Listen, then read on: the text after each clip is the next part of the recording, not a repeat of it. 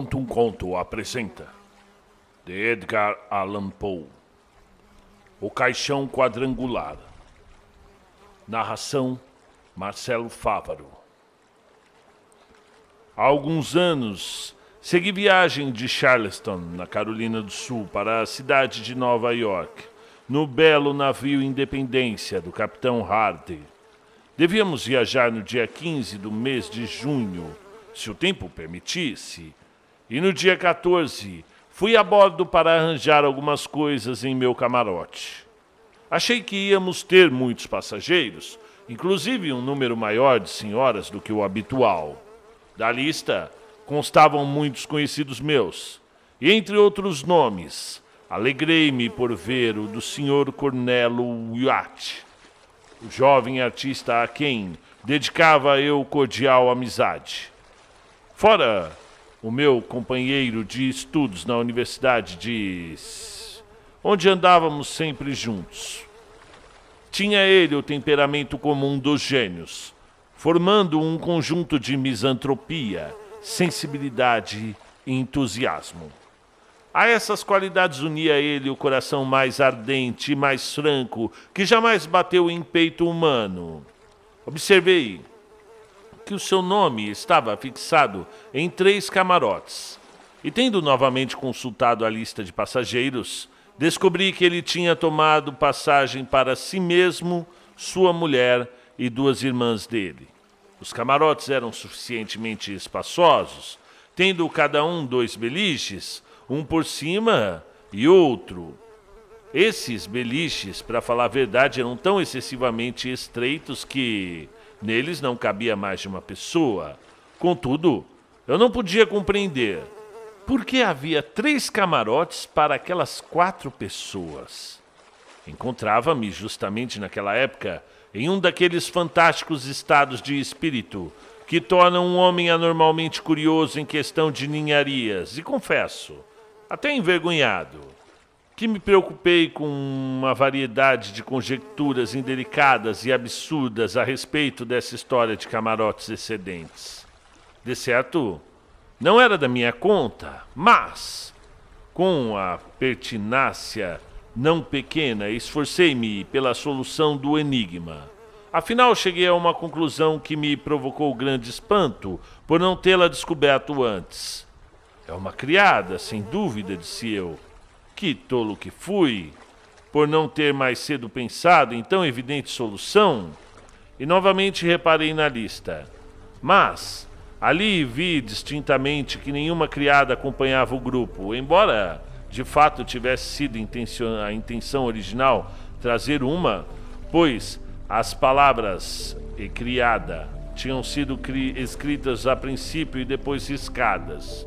Oh, muita bagagem, de certo Disse então para mim mesmo: algo que ele não deseja pôr no porão, algo que deve ficar sob suas vistas. Ah, achei! Uma pintura ou coisa semelhante. Deve ser isso que ele andou trocando no Nicolino, um judeu italiano. Essa ideia me satisfez e pus de parte minha curiosidade por essa vez conhecida muito bem as duas irmãs de Wyatt. E que moças amáveis e inteligentes elas eram. Ele havia se casado recentemente, de modo que eu nunca vira sua mulher. Muitas vezes falara a respeito dela, porém, no seu habitual estilo entusiasmado, descrevia-a como de uma beleza surpreendente, muito inteligente e prendada. Sentia-me, por isso, grandemente ansioso por conhecê-la. E no dia em que visitei o navio, no dia 14, Wyatt e sua família ali estavam também para visitá-lo. Assim me informou o capitão. E fiquei esperando a bordo, uma hora a mais do que tinha pretendido, na expectativa de ser apresentado à jovem esposa. Mas então recebi uma desculpa. A senhora Wyatt está um pouco indisposta e desistira de vir a bordo que só faria no dia seguinte, à hora da partida. No dia seguinte, seguia eu no meu hotel para o cais, quando o capitão Hard me encontrou e disse-me que, devido às circunstâncias, Frase estúpida, porém conveniente. Achava ele que o Independência não viajaria antes de um dia ou dois e que, quando tudo estivesse pronto, ele me mandaria dizer. Achei aquilo estranho porque soprava uma constante brisa do sul, mas, como as circunstâncias não estivessem à vista, embora eu as sondasse com maior perseverança, nada tinha a fazer senão voltar para casa e digerir minha impaciência à vontade. Esperei quase uma semana pelo recado do capitão. Chegou, porém, afinal, e segui imediatamente a bordo. O navio estava repleto de passageiros e tudo se achava em alvoroço à espera da partida. A família Wyatt chegou quase dez minutos depois de mim. Eram as duas irmãs, a esposa e o artista. Este, em um de seus habituais acessos de melancólica misantrópica, eu, porém, estava por demais habituado a eles para dar-lhes qualquer atenção especial. Ele nem mesmo me apresentou à sua mulher, cortesia deixada por força a cargo de sua irmã Mariana, moça muito delicada e inteligente que, em algumas palavras apressadas, nos tornou conhecidos. A senhora Wyatt usava um véu cerrado, e quando o ergueu para responder ao meu cumprimento, confesso, bem, eu fiquei profundamente atônito. E muito mais eu teria ficado se uma longa experiência não me houvesse advertido a não acreditar, com confiança demasiado implícita, nas entusiásticas descrições do meu amigo artista quando se comprazia em comentários a respeito da formosura das mulheres. Quando o tema era beleza, bem sabia eu a facilidade com que ele remontava às regiões do puro ideal. A verdade é que eu não podia deixar de olhar para a senhora Wyatt como uma mulher decididamente nada bonita. Se não era positivamente feia, penso eu que não estava muito longe disso. Trajava, porém, com um gosto esquisito, e então não tive dúvida de que ela dominara o coração do meu amigo pelas mais duradouras graças da inteligência da alma. Ela disse muito poucas palavras e dirigiu-se imediatamente para o seu camarote com o Sr. Wyatt. A minha velha curiosidade então voltou. Não havia criada. Este era um ponto assente. Procurei em consequência a bagagem extraordinária, e depois de alguma demora, chegou uma carroça ao cais com um caixão quadrangular de pinho. Um caixão que parecia ser a última coisa que se esperava. Imagine! Imediatamente após a sua chegada, partimos e dentro de pouco havíamos saído livremente da barra rumando para o mar. O caixão em questão como eu disse, ele era quadrangular. Tinha quase 1,80m de centímetros de comprimento, por 90 de largura. Eu fiquei olhando para ele, observando-o atentamente, de modo a poder ser exato. Ora, aquele formato era característico, e logo que o vi, louvei-me pela, pre pela precisão de minhas suposições eu chegara à conclusão, com de lembrar, de que a bagagem excedente do meu amigo, o artista, deveria constar algumas pinturas, ou pelo menos uma pintura, pois eu sabia que ele estivera durante várias semanas conferenciando Nicolino. E agora, ali estava um caixão. Um, um caixão que, dada a sua forma, nada mais no mundo podia conter, possivelmente, senão uma cópia da última ceia de Leonardo e uma cópia dessa mesma última ceia que Rubini, o moço, fizera em Florença e que, desde, bem, desde algum tempo eu sabia estar em poder de Nicolino. Considerado, portanto, esse ponto como suficientemente assente, Vangloriei-me bastante ao pensar em minha acuidade. Que eu soubesse. Era a primeira vez que o Iat me escondia alguns dos seus segredos artísticos, mas aí ele evidentemente pretendia lavrar um tento sobre mim e contrabandear para Nova York um belo quadro sobre o meu próprio nariz, esperando que eu nada soubesse a respeito. Resolvi lográ-lo bem. Então, e para o futuro. Uma coisa, contudo, me aborrece bastante. O caixote não foi levado para o camarote excedente. Foi depositado no próprio camarote de Wyatt. E ali ficou, aliás, ocupando quase todo o soalho, sem dúvida com um enorme desconforto para o artista e sua mulher. Isso mais especialmente porque o piche ou a tinta com que fora endereçado em maiúsculas deitadas emitia um odor forte, desagradável e, para minha imaginação, caracteristicamente repugnante. Na tampa estavam pintadas as palavras: Senhora Adelaide Kurtz, Albany, Nova York. Aos cuidados do Sr. Cornélio Wyatt. Este para o lado de cima. Carregue-se com cuidado. Ah, agora eu, eu sei que a senhora Adelaide Kurtz era a mãe da mulher do artista. Ah, mas então eu tomei todo o endereço como uma mistificação preparada especialmente para mim? Convenci-me, sem dúvida, de que o caixão e o seu conteúdo não iriam mais além do estúdio do meu misantrópico amigo em Chambers, na Chambers Street, em Nova York. Durante os primeiros três ou quatro dias. Tivemos bom tempo, embora o vento estivesse em calmaria pela frente, tendo mudado de direção para o norte, logo depois que perdemos a costa de vista.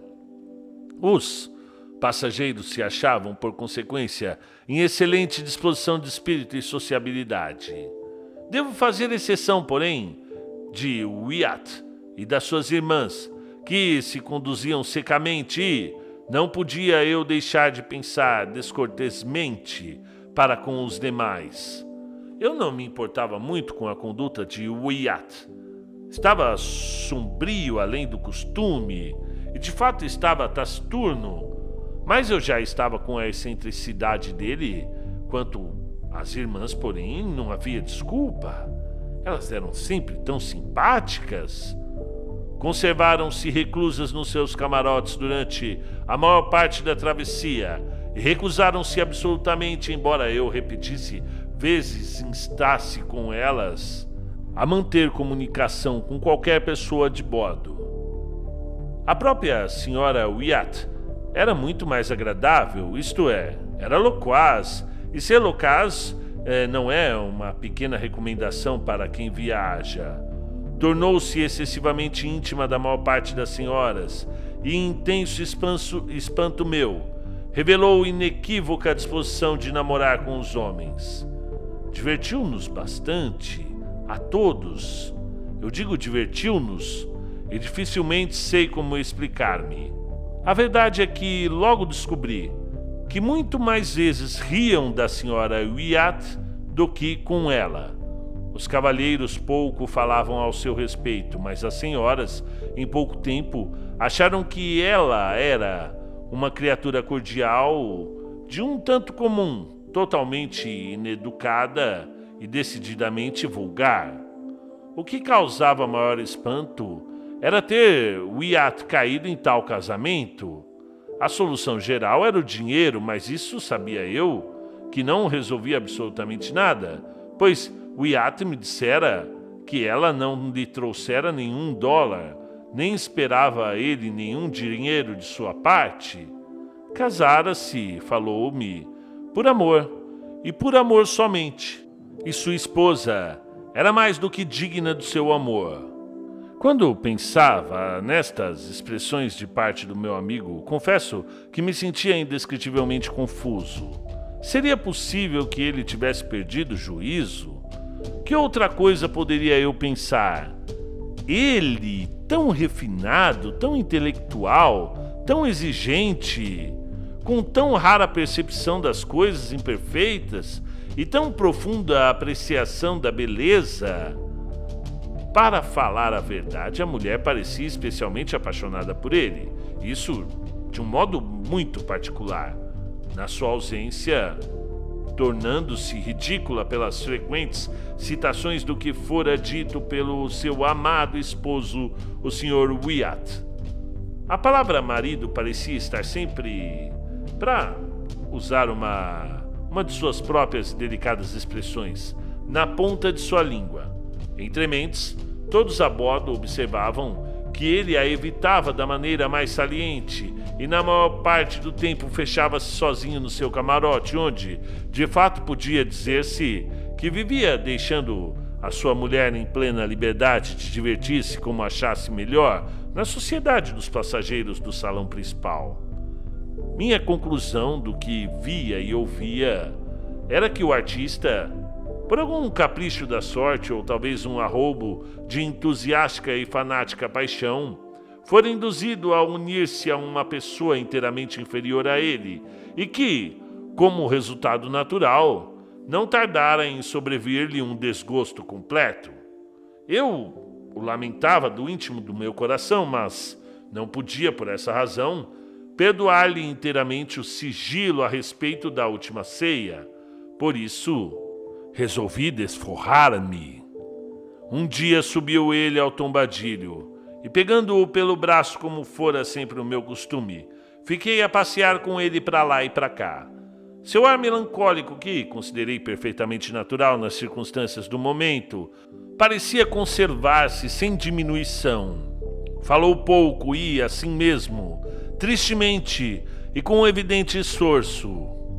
Aventurei um ou dois gracejos e ele esboçou uma amarela tentativa de sorriso. Pobre rapaz, quando pensava em sua mulher. Imaginei que ele teria coragem para até mesmo simular um pouco de contentamento. Por fim, aventurei uma investida direta.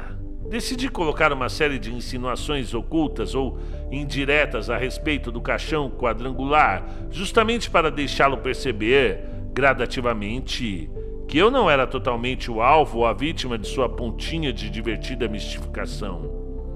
Minha primeira observação foi: como a exibição de uma bateria mascarada disse alguma coisa a respeito da forma característica, aquela forma daquele caixão, e enquanto pronunciava as palavras, sorria intencionalmente, piscando os olhos e tocando-lhe de leve nas costelas com o meu indicador.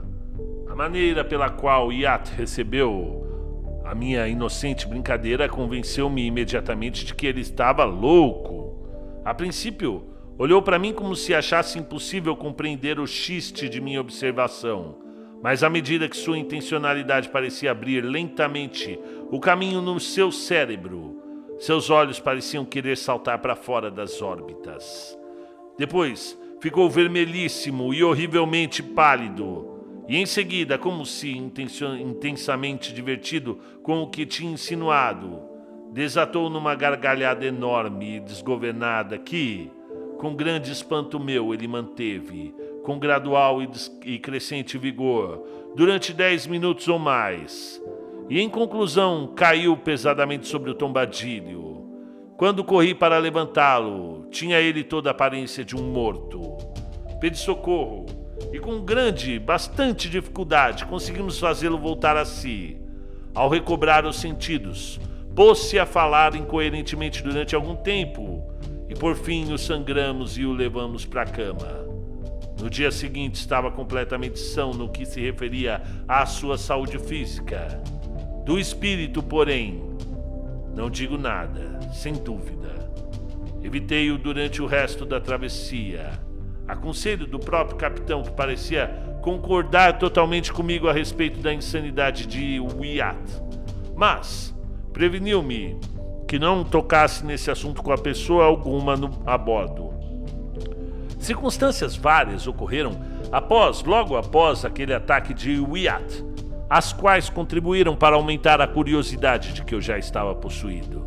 Entre outras coisas, a seguinte: eu tinha estado nervoso, bebi muito chá verde, forte, e à noite dormi mal. De fato, durante duas noites Não podia dizer propriamente que havia dormido, ora. Ora, meu camarote abria-se para o salão principal, a sala de jantar, como todos os camarotes de solteiro. Os três cômodos de Wyatt achavam-se no, no compartimento de trás, que se separava do principal por uma pequena porta corrediça, jamais fechada, mesmo à noite. Como quase constantemente estivéssemos a favor do vento e a brisa não chegasse a ser violenta, o navio inclinava-se para o sotavento muito consideravelmente. E quando o seu lado de estibordo estava para sotavento, a porta corrediça entre os camarotes abria-se, e assim ficava, não se dando ninguém ao cuidado de levantar-se para fechá-la. Mas meu beliche se achava em tal posição que, quando a porta do meu camarote estava aberta ao mesmo tempo que a porta corrediça em questão, e minha própria porta ficava sempre aberta por causa do calor, podia eu avistar distintamente o interior do compartimento de trás e justamente a parte dele, onde se achavam situados os camarotes do Sr. Wyatt.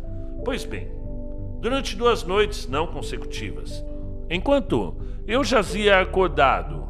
Claramente vi senhora Wyatt, cerca das 11 horas de cada noite, sair furtivamente do camarote do Sr. Wyatt e entrar no camarote extra, onde permanecia até a madrugada, quando era chamada pelo marido e regressava.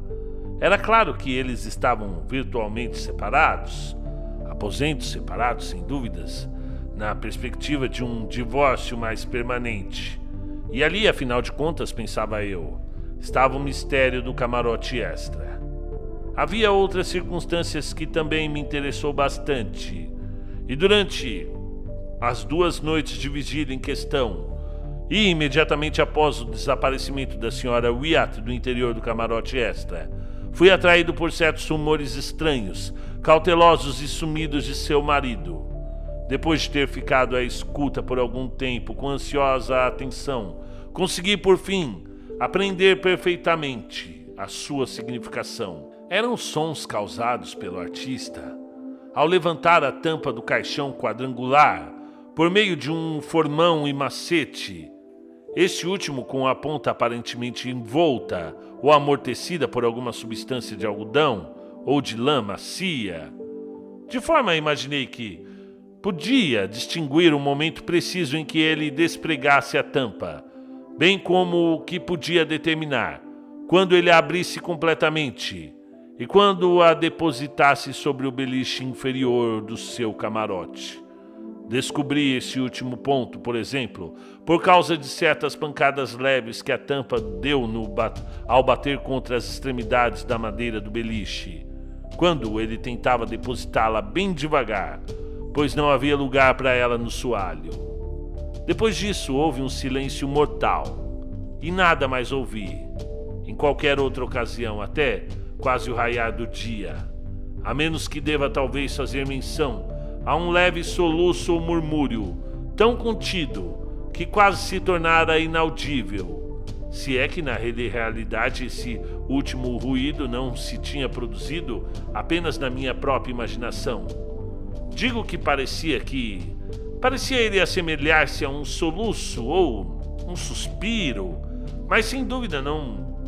Sem dúvida podia não ser uma coisa nem outra. Acho antes que foi um estalido nas minhas próprias orelhas. O Sr. Wyatt, sem dúvida, de acordo com o costume, estava simplesmente dando rédeas a uma de suas manias, comprazendo-se num de seus arroubos de entusiasmo artístico Abrira o caixão quadrangular, a fim de pastar os olhos no tesouro pictório que ali se achava. Nada havia nisto, porém, que o fizesse soluçar. Repito, pois, que deve ter sido simplesmente um capricho de minha própria fantasia, destemperada pelo chá verde do bom capitão Hard. Precisamente antes do alvorecer, em cada uma das duas noites que falo, Ouvi de modo distinto o Sr. Wyatt tornar a colocar a tampa no caixão quadrangular e recolocar os pregos nos lugares por meio do macete empanado. Tendo feito isso, ele saiu do seu camarote completamente vestido e começou a chamar a senhora Wyatt no, no dela. Havia sete dias que navegávamos e tínhamos passado o cabo Ateras, quando sobreveio um vendaval tremendamente pesado do sudoeste. Estávamos de certo modo preparados para ele, pois o tempo já se tinha mostrado ameaçador algumas vezes. Tudo tinha sido posto em ordem, em cima e embaixo. E quando o vento rapidamente refrescou, colhemos as velas, afinal, ficando apenas ficando apenas com a mezena e a gávea no traquete, ambas em duplos rises. Nessa aparelhagem navegamos bem a salvo durante 48 horas, demonstrando o navio ser um excelente barco, a muitos respeitos, não, se, não fazendo água de modo sensível. Ao fim desse período, porém, rajadas se tinham transformado em furacão, e a nossa vela foi rasgada levando-nos tanto na cava da vaga que engolimos muitas ondas prodigiosas, uma imediatamente após a outra. Com esse acidente perdemos três homens, arrebatados pela água, com a cozinha e quase todas as amuradas de bom bordo. Mal tínhamos recuperado a calma, antes que a gávea do traquete se tivesse estraçalhado, quando içamos uma vela de estrai adequada ao tempo, e com isso conseguimos manter-nos muito bem durante algumas horas, afrontando o mar muito mais depressa do que antes. Um temporal, contudo, ainda continuava, e não víamos sinais de que amainasse.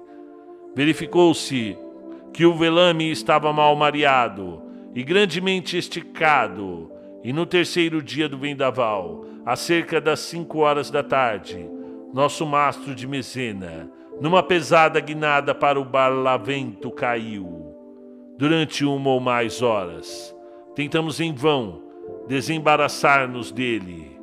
Por causa do fantástico jogo do navio, e antes de que o havermos conseguido, o carpinteiro veio acima e anunciou que havia mais de um metro de água no porão. Para aumento do nosso problema, verificamos que as bombas estavam entupidas e quase imprestáveis. Tudo era uma questão, agora, de sobrevivência, pois a confusão e o desespero. Tudo agora era confusão e desespero. Mas um esforço foi feito para aliviar o navio, lançando ao mar tudo quanto se pôde encontrar de sua carga e cortando os dois mastros restantes. Conseguimos, afinal, fazer tudo isso, mas achávamos-nos ainda impossibilitados de utilizar as bombas e entre mentes a entrada de água aumentava muito depressa. Ao pôr do sol, a tempestade tinha sensivelmente diminuído a violência, e como o mar foi serenando, nós ainda entretivemos fracas esperanças de salvar-nos nos escaleres. Às oito horas, as nuvens se abriram a barlavento e tivemos a vantagem de uma lua cheia, um dom da fortuna, que serviu maravilhosamente para soerguer o nosso espírito abatido. Depois de incrível trabalho, conseguimos por fim lançar Escaler sem acidente material. E, dentro dele, se amontoaram toda a tribulação e a maior parte dos passageiros esse grupo afastou-se imediatamente e, depois de suportar a muitos sofrimentos, chegou a, afinal a salvo à Baía de Ocracoke no terceiro dia após o desastre. 14 passageiros com o capitão ficaram a bordo, resolvendo confiar sua sorte ao escaler da popa. Nós o arriamos sem dificuldade, embora só por milagre evitássemos que mergulhasse ao tocar a água levava quando posto a flutuar. O capitão e sua mulher, o senhor Wyatt e família, um oficial mexicano com a mulher e quatro filhos, e eu mesmo com um criado negro. Não tínhamos lugar, sem dúvida, para qualquer outra coisa, à exceção de poucos instrumentos positivamente necessários, algumas provisões e as roupas que usávamos. Ninguém tivera de nem mesmo tentar salvar alguma coisa mais. Qual não foi, porém, o espanto de todos? Quando, tendo-nos afastado algumas toesas do navio, o Sr. Wyatt De pé na escota de popa, pediu friamente ao capitão Hard que fizesse voltar o escalé para ir buscar o seu caixão quadrangular. Sente-se, Sr. Wyatt, replicou o capitão num tanto severamente. O senhor nos fará ir ao fundo se não se conservar completamente quieto. Nossa murada está quase dentro da água agora. O caixão, vociferou o Sr. Wyatt ainda de pé. O caixão, digo eu. Capitão Hart, o senhor não pode. O senhor não poderá recusar-se. Seu peso será uma ninharia. É nada. É simplesmente nada. Pela mãe que te deu a luz, pelo amor de Deus, pela esperança de sua salvação, eu imploro que volte para buscar o caixão. O capitão, por um instante, pareceu comovido pelo fervoroso apelo do artista, mas recusou sua atitude grave e disse simplesmente: Senhor Wyatt, o senhor está louco? Não posso dar-lhe ouvido. Sente-se, digo-te. Ou fará virar o bote Fique aí, agarrem-no, segurem-no. Ele vai cair ao mar. Pronto, já sabia. Caiu. Enquanto o capitão dizia isso, o Sr. Wyatt efetivamente pulou fora do bote. E como estivéssemos ainda a sotavento do navio naufragado, conseguiu, quase que graças a um esforço sobre-humano, amarrar uma corda que prendia nas correntes da proa. No instante imediato, Achava-se ele a bordo e correndo freneticamente para o camarote. Entre mentes, tínhamos sido arrastados para a popa do navio e, estando completamente fora do seu sotavento, ficamos à mercê das tremendas ondas que ainda rolavam. Fizemos decidido esforço para voltar, mas nosso pequeno barco era como uma pena ao sopro da tempestade. Vimos num relance que a sentença do desventurado artista fora lavrada. À medida que nossa distância do navio naufragado aumentava rapidamente, o louco, pois como tal somente o poderíamos olhar, saindo da escada do tombadilho, arrastando, à custa de um esforço que parecia verdadeiramente gigantesco, o caixão quadrangular, enquanto olhávamos no auge do espanto ele passou rapidamente várias voltas de uma corda em três polegadas, primeiro em torno do caixão e depois em torno do seu próprio corpo. Logo depois, corpo e caixão caíram ao mar, desaparecendo subitamente, imediatamente para sempre. Retardamos por um momento, com tristeza, nossas remadas, com os olhos fixos naquele ponto, afinal, afastamo-nos Mantivemos-nos em silêncio durante uma hora e, por fim, aventurei uma observação. Você reparou, capitão, como eles afundaram repentinamente? Não foi isso uma coisa muito singular? Confesso que entretive certa esperança de sua salvação final quando o vi amarrar-se ao caixão e lançar-se ao mar. Era natural que afundassem, replicou o capitão e sem demora. Em breve, porém, subirão à tona de novo, quando o sal se derreter. O sal! exclamei. Psiu! disse o capitão, apontando para a mulher e as irmãs do morto. Falaremos a esse respeito numa ocasião mais oportuna. Sofremos muito e escapamos por um triz, mas a sorte protegeu-nos bem como aos nossos companheiros do outro escalera. Chegamos à terra, afinal mais mortos do que vivos. Depois de quatro dias de intensa angústia, na praia fronteira à ilha de Roanoke. Permanecemos ali uma semana.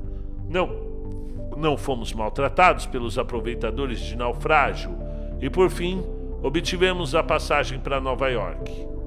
Cerca de um mês depois da perda do Independência, encontrei o Capitão Hard na Broadway. Nossa conversa dirigiu-se naturalmente para o desastre e, de modo geral, para a triste sorte do pobre Wyatt. Foi assim que vim a conhecer os seguintes pormenores. O artista havia comprado passagem para si mesmo, para duas irmãs e uma criada. Sua esposa era realmente, descrevera, a mais amável e mais perfeita mulher. No dia 14 de junho, dia em que visitei pela primeira vez o navio, a mulher, a esposa dele, subitamente adoeceu e morreu. O jovem marido ficou louco de dor. Mas circunstâncias imperiosas o impediram de adiar sua viagem a Nova York. Era preciso levar para sua sogra o cadáver de sua adorável esposa. E por outro lado, o universal preconceito que o proibia de fazê-lo tão abertamente era bem conhecido. Nove décimos dos passageiros teriam abandonado o navio, de preferência a seguir viagem com um cadáver. Nesse dilema, o capitão Hard resolveu que o corpo, depois de parcialmente embalsamado e coberto de grande quantidade de sal, fosse colocado num navio de dimensões adequadas e transportado para bordo como mercadoria. Nada deveria ser dito da morte da senhora. E como era bem sabido que o Sr. Wyatt tinha tomado passagem para sua mulher, tornou-se necessário que a substituísse durante a viagem. E a criada da mota prestou-se facilmente a fazê-lo. O camarote extra primitivamente tomado por essa moça, enquanto vivia sua patroa, foi então simplesmente conservado. Naquele camarote dormia todas as noites, é evidente, a sua pseudo-esposa. Durante o dia representava ela o melhor que podia, que poderia o papel de sua patroa, que como fora cuidadosamente apurado, era desconhecida de qualquer um dos passageiros a bordo.